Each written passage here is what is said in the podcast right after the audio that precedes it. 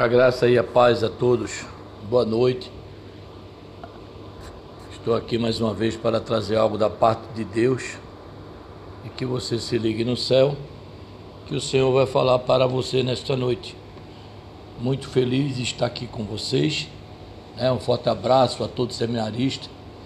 Deus tem algo para você. Deus quer falar contigo. Deus tem algo da parte dele para você. Amém.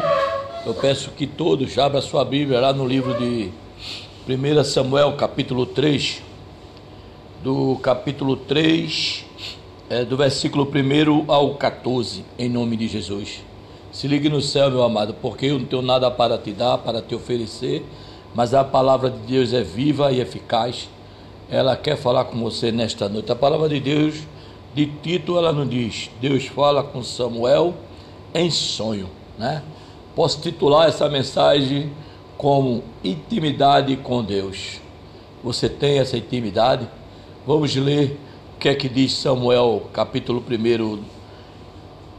Samuel 1, capítulo 3, versículo do 1 ao 14, diz assim a palavra de Deus para mim e para você.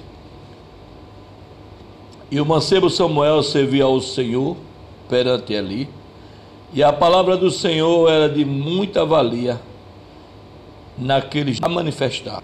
E sucedeu que naquele dia, que estando Eli deitado no seu lugar, e os seus olhos se começavam já a escurecer, que não podia ver.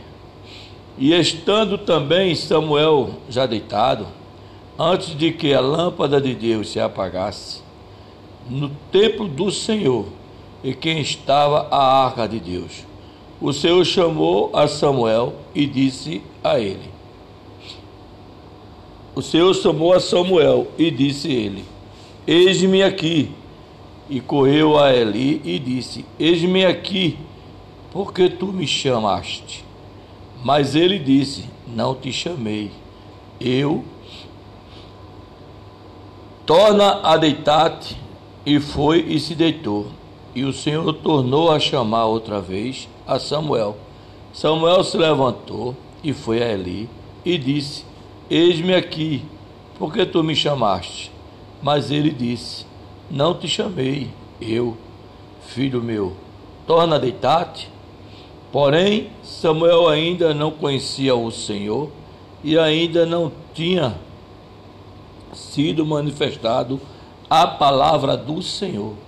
O Senhor, pois, tornou a chamar Samuel pela terceira vez, e ele se levantou e foi a Eli e disse: Eis-me aqui, porque tu me chamaste.